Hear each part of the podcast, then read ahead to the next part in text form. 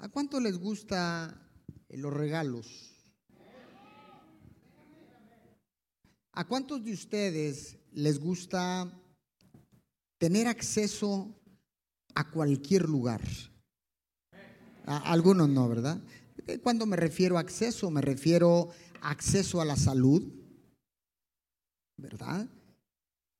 Acceso, eh, ¿a qué le puedo decir? Acceso a, todo lo que usted quiera.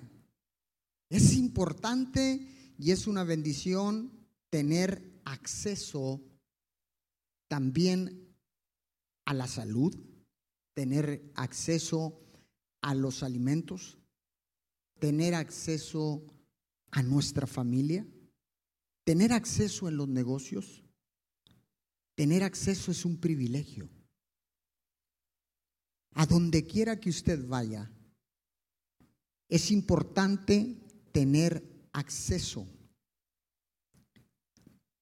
Déjeme decirle que ofrecer un regalo, una dádiva,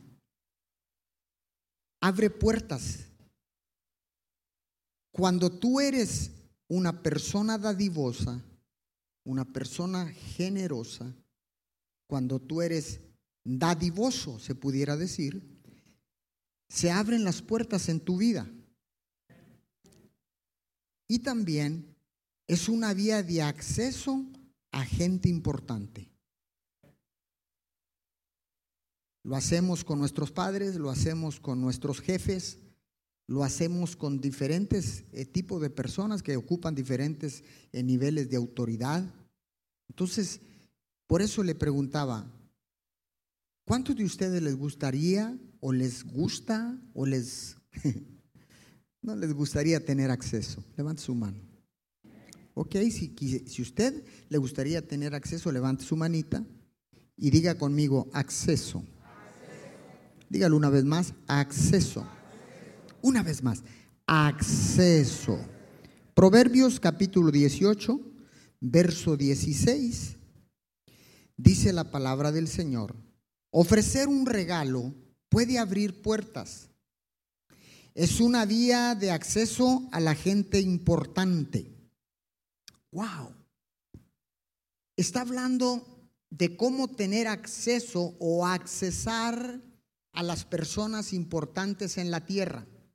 Está hablando de hombres como usted y como yo, que tienen posiciones de privilegio o que tienen posiciones de autoridad o que tienen posiciones de prosperidad. Entonces, el rey Salomón habla de que los regalos, las dádivas, el ser dadivoso, te puede abrir una puerta para tener acceso. Y mire qué importante, porque muchos buscamos, y me incluyo yo, buscamos tener acceso a diferentes niveles de autoridad, a diferentes personas, a diferentes lugares. ¿Poco no le gusta que cuando llega a un restaurante lo reciban y le dicen, bienvenido señor eh, Cuellar, eh, le tenemos reservada su mesa? Accesen por favor por aquí. Uy, paras el cuello, entenderezas los hombros, paras el colote y todo. Y dice, wow, wow, qué hermoso. Ya me regañó la pastora. Bueno, este, te enderezas, con todo parado. Entonces, ¿verdad que eso es importante? Pero mire, mire, déjeme le, le cuento algo. Mire qué importante. La dádiva de Dios fue la salvación y la vida eterna. Dios ha sido un Dios bondadoso, un Dios benevolente y nos ha dado la dádiva, el regalo de la salvación a través de Jesús. Pero ojo con esto. Buscamos el acceso en la tierra pero muchos de nosotros pensamos que no tenemos acceso a nuestro Padre Dios. ¿Cuántos se identifican conmigo que de repente dicen, es que yo como yo soy, mm, lo que yo he hecho, eh, mi pecado, eh, mi posición, mi condición, me impide tener acceso al Padre?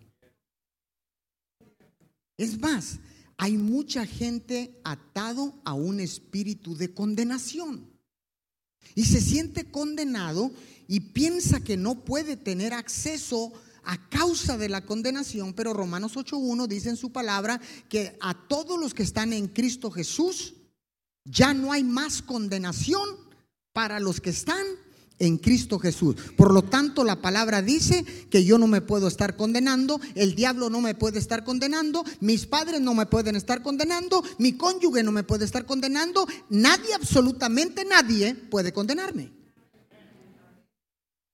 Entonces, hay tantas personas atadas a un espíritu de condenación que les hace perder el acceso o evitar buscar ese acceso porque piensan que a causa, a causa de la condenación y del pecado y de la forma como está viviendo, piensa que no puede tener acceso jamás al Padre.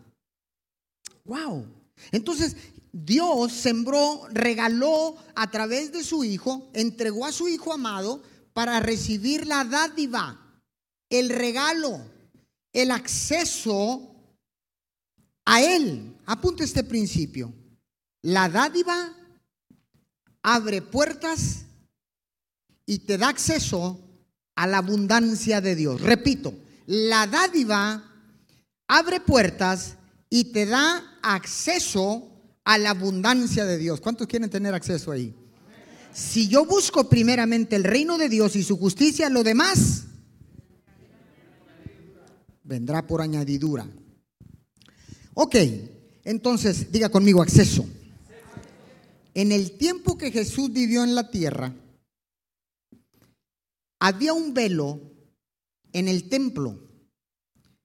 Ese velo estaba en medio del lugar santo y el lugar santísimo. Este santo, en el santo templo existía ese velo y todo giraba alrededor de una vida religiosa de los judíos. Ciertamente había una religiosidad de ir al templo a presentar eh, los sacrificios y las ofrendas para recibir perdón de los pecados, pero en sí la vida religiosa judía estaba más enfocado sus ojos al velo que separaba el lugar santísimo del lugar santo. Entonces, ¿qué pasaba en ese lugar? En ese lugar se presentaban sacrificios de animales, se presentaban eh, ofrendas de adoración, ofrendas eh, encendidas de harinas, de miel, de tantas cosas, ¿no?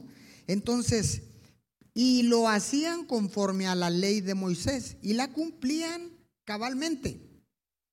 Ahora, le vuelvo a repetir, pero en ese templo había un lugar santísimo que separaba el lugar santo. Eh, o el lugar santo que separaba el lugar santísimo. ¿Qué, qué, significaba eso? ¿Qué significaba? ¿Qué era ese lugar santísimo y ese lugar santo? Y el atrio son tres partes, pero no voy a entrar en eso. Quiero enfocarme en lo que es el acceso. Entonces, eh, ¿qué era lo que significaba el lugar santísimo y el lugar santo, lo que lo separaba? algo importantísimo, la presencia de Dios. La presencia de Dios estaba únicamente en el lugar santísimo. En el lugar santo no había presencia de Dios, había presencia de hombres. ¿Me está siguiendo? Yo creo que sí, ¿verdad? Es decir, el resto del templo allá en, Jerusalén o en Jerusalén, era donde habitaban los hombres como usted y como yo. Se desplazaban en todo ese lugar.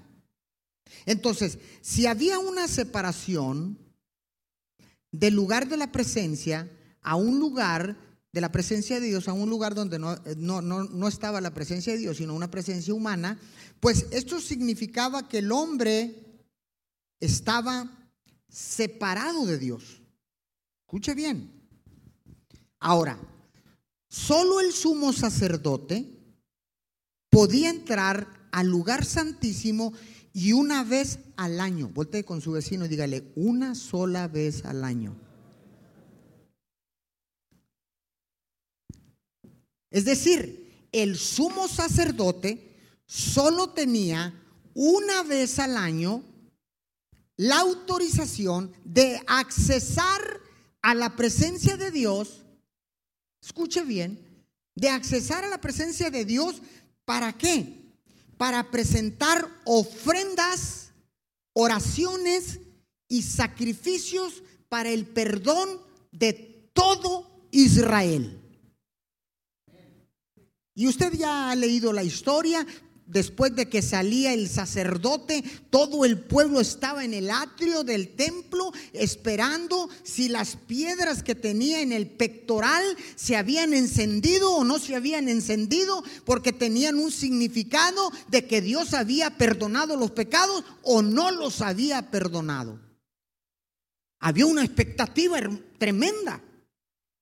Entonces, y después que, que, Dios perdonaba los pecados, tomaban un macho cabrío y entonces el sumo sacerdote ponía sus manos sobre el macho cabrío y todos los pecados de Israel, de toda la nación de Israel, eran depositados a través de la, de la imposición de manos, se transferían todos esos pecados por una autoridad llamada sumo sacerdote y entonces ese macho cabrío era soltado al desierto, arriado a que se fuera el desierto y se perdiera en el desierto y entonces recibían el perdón de todos los pecados.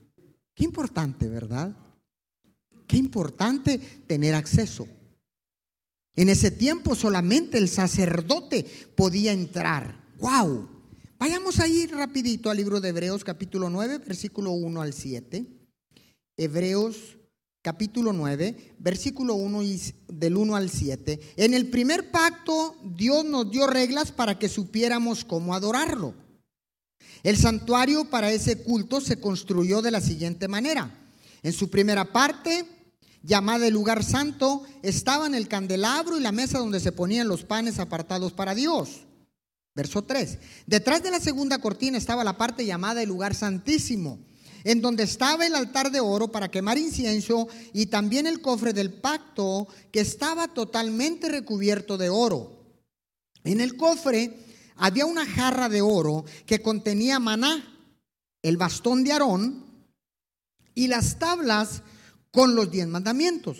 Encima del cofre se pusieron dos seres alados los cuales cubrían con sus alas la tapa del cofre y representaban la presencia de Dios.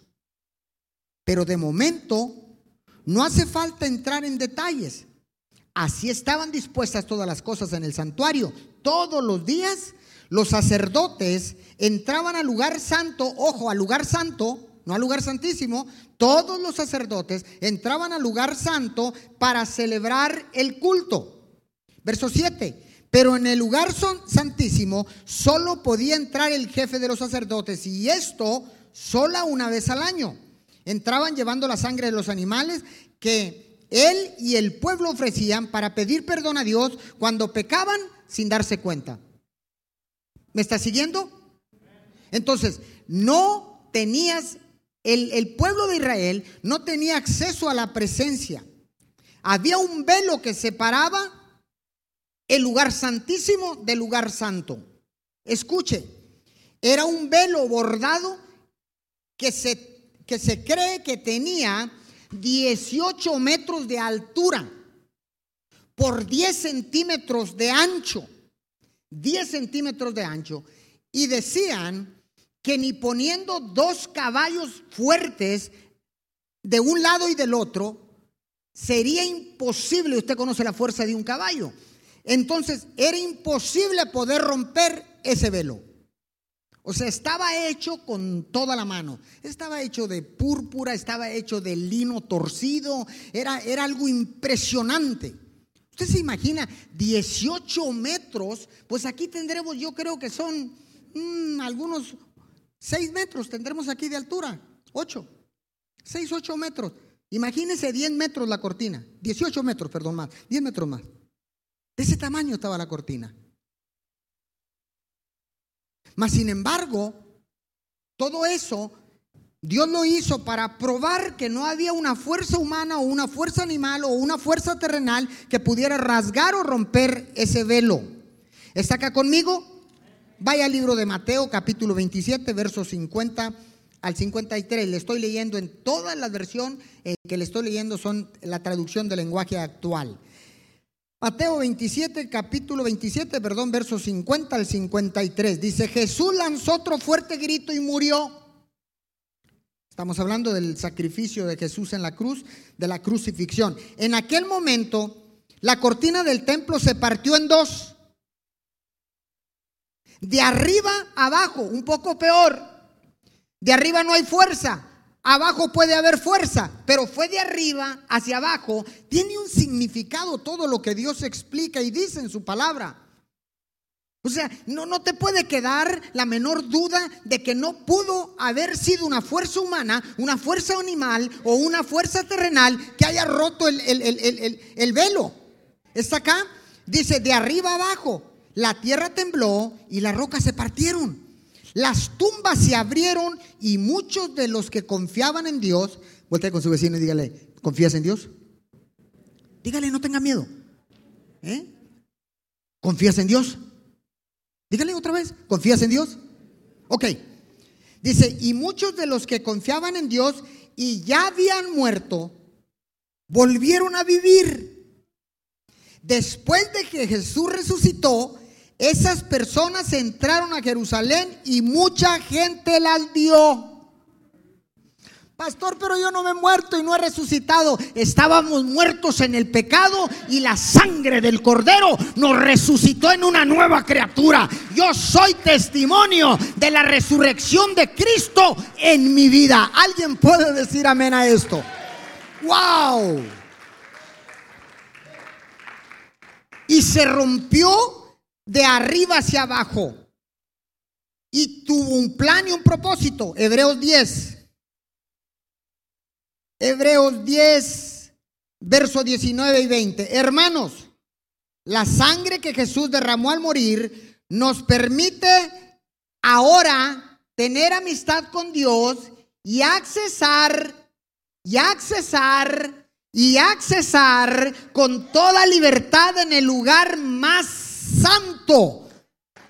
Pues cuando Jesús murió, abrió la cortina que nos impedía el paso, pero ahora Jesús está vivo y por medio de él podemos acercarnos a Dios de un modo nuevo y distinto. ¡Wow! Tenemos acceso, diga conmigo, acceso. Dígalo acceso, dígale a su vecino, tienes acceso al lugar santo, a la presencia. Hebreos 9, 8, 9. De este modo, el Espíritu Santo da a entender que cuando aún existía el santuario, la entrada al lugar santísimo no le estaba permitido a cualquiera. Verso 9. Todo esto se hizo así para mostrarnos lo que ahora es más importante. Dígale a su vecino, pon atención porque esto es importante. Dice, para mostrarnos lo que ahora es más importante. No podemos sentirnos perdonados solo por haber ofrecido ofrendas y sacrificios en el culto. Wow, no es suficiente el haber ofrecido un sacrificio, ofrecido una ofrenda en un servicio. Ese no era el punto, lo más importante es que Jesús al morir había abierto y la cortina se había roto para que usted y yo tuviéramos acceso directo a la presencia de Dios y allí en la presencia de Dios poder presentar la ofrenda de sacrificio y olor fragante para el perdón de todos nuestros pecados. ¡Wow! Todo esto, ¿sabe para qué se hizo?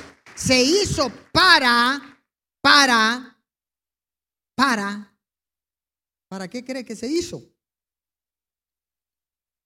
Para tener acceso. Eso es lo más importante.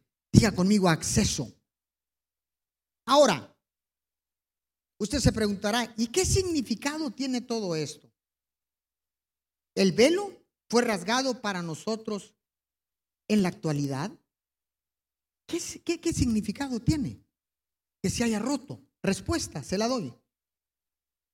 El hecho de que el velo se haya roto o se haya rasgado dramáticamente al momento de su muerte simboliza que su sacrificio, el derramamiento de la sangre de Jesús, fue una expiación o fue un sacrificio suficiente para los pecados fueran perdonados para siempre. Dije para siempre. Dije para siempre. Todos tus pecados, todos tus pecados, todos tus pecados, todos tus pecados y todos mis pecados fueron perdonados por el sacrificio y la sangre derramada en la cruz del Calvario a través de Jesús y rompió el acceso que no estaba permitido, lo rompió para que usted y yo entremos libremente a la presencia de Dios y presentar hoy ofrendas de sacrificio de olor fragante para recibir el perdón de todos los pecados. Dije de todos los pecados. Ahora, ¿qué, ¿qué, significa esto para nosotros? Que el camino para el lugar santísimo, a la presencia de Dios, tiene acceso para toda la gente, tanto judíos como no judíos. Vino a romper esa división que había entre el pueblo judío y el resto del mundo. La muerte de Jesús invalidó el viejo pacto, trajo un nuevo pacto por su sangre y ahora cualquier persona, escúcheme bien, cualquier persona, diga cualquier persona, cualquier persona me incluye a mí, cualquier persona puede entrar al lugar de su presencia. Eso merece que le dé un fuerte aplauso al Señor. Ahora escuche bien. ¿Qué sucedió? Cuando Cristo muere, escuche bien, cuando Cristo muere, el velo se rompió en dos pedazos y tenía un propósito, que nosotros tuviéramos acceso, ¿verdad? Y había otro propósito. Escuche bien, cuando se rompió en dos pedazos el velo, significaba que Dios se retiraba de ese lugar para no volver a vivir en un templo hecho por manos de hombre.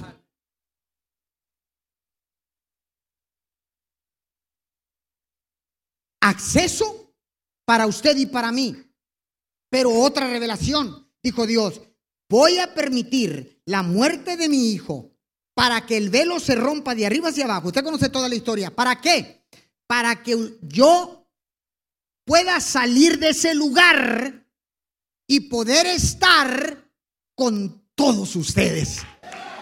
Ya no habrá más limitaciones, la puerta ya no está cerrada, ya no hay un velo que nos separe de su presencia. Ahora oh, tenemos acceso directo al Padre, tenemos acceso directo a la presencia. Alguien diga amén, aleluya, gloria a Dios, algo.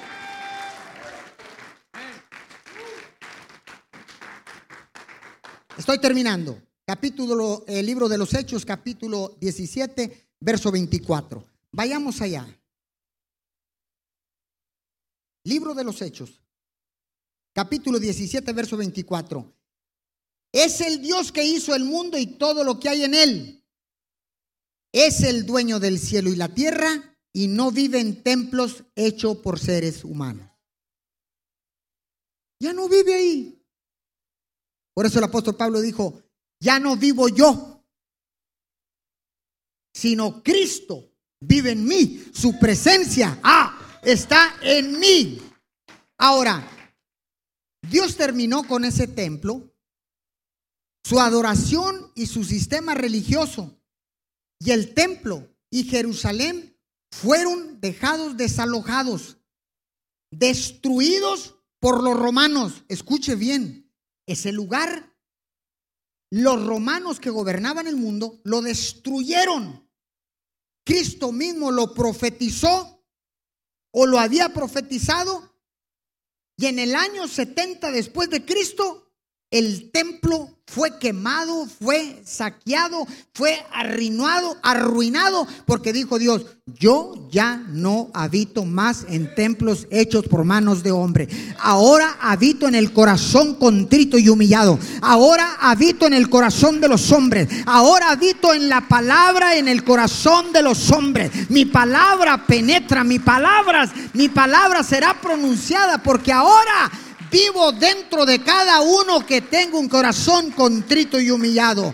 Ah, Lucas capítulo 13, verso 35.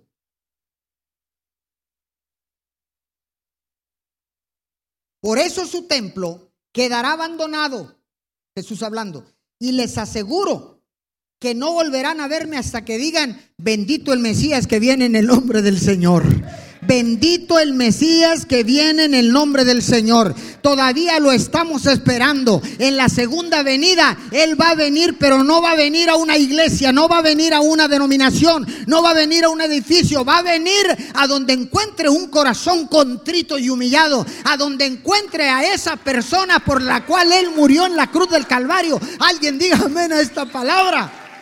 Aleluya. Gloria, dele la gloria al rey, dele la gloria al rey. Wow, ahora va a venir a tu vida.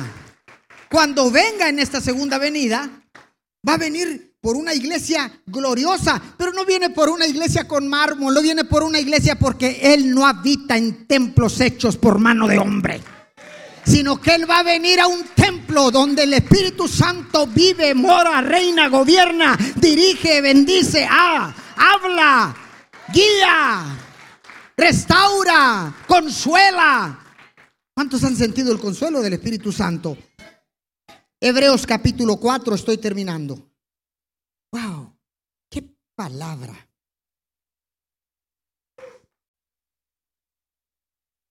Si se lo va a dar, déselo fuerte, por favor, al Señor.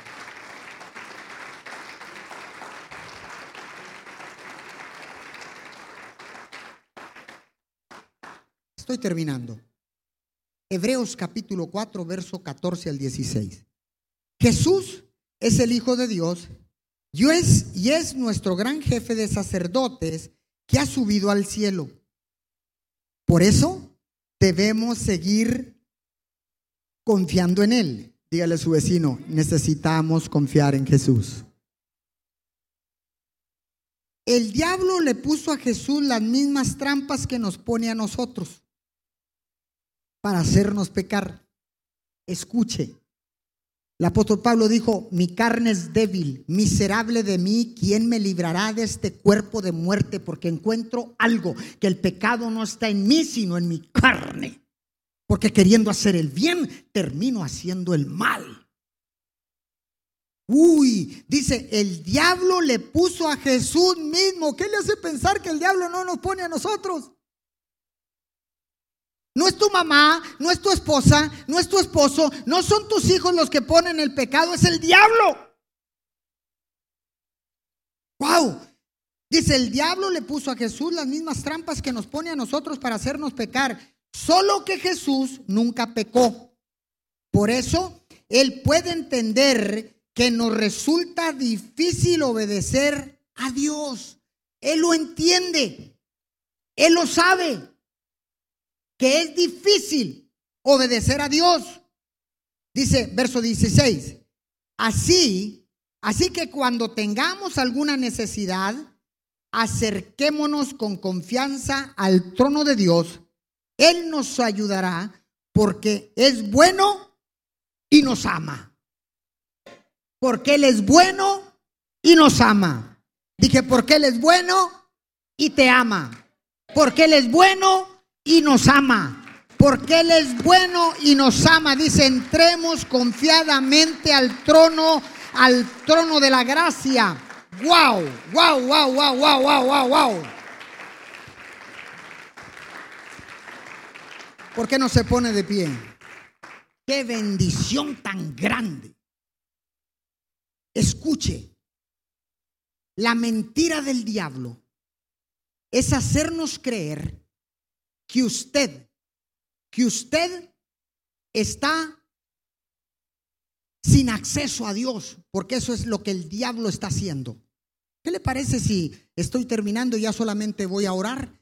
¿Por qué no nos despedimos de todos los que están conectados a través de online, a través de las diferentes plataformas digitales? Les damos las gracias por mantenerse conectados con MIM. Les despedimos desde Ciudad Miguel Alemán, Tamaulipas, México. Así que denle un fuerte aplauso. Bendiciones a todos. Chao, chao. Los esperamos en los próximos servicios. Bendiciones. Un abrazo y un beso.